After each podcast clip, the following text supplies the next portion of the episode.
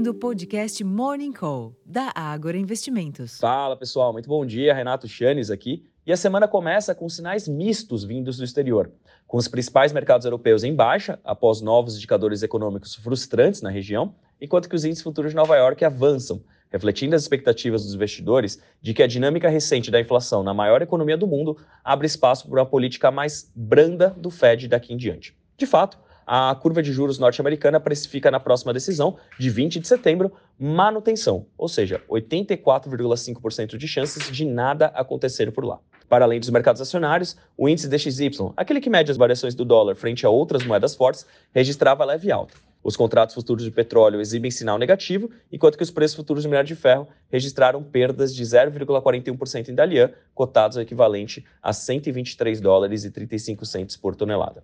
A despeito dessa indefinição externa, a semana deve começar sim com os ativos locais em alta. Pelo menos é o que sugere o EWZ, o maior ETF brasileiro negociado no pré-mercado americano, que tinha leve ganho há pouco. No fronte corporativo, a ministra do Meio Ambiente, Marina Silva, reiterou que o IBAMA avalia os pedidos de exploração de petróleo de forma técnica e disse que o órgão revisará a solicitação da Petrobras para atividade petrolífera na foz do Amazonas. Em termos de agenda, aqui no Brasil, a agenda de hoje traz o IGPDI de julho, às 8 horas da manhã, o relatório Focus, às 8h25, e a produção e venda de veículos de julho, às 10 horas da manhã. Nos próximos dias, destaque amanhã para a ata do Copom. Na quarta-feira, são esperadas as vendas no varejo de junho. Na quinta-feira, a pesquisa mensal de serviços de junho. E a semana termina com o IPCA de julho.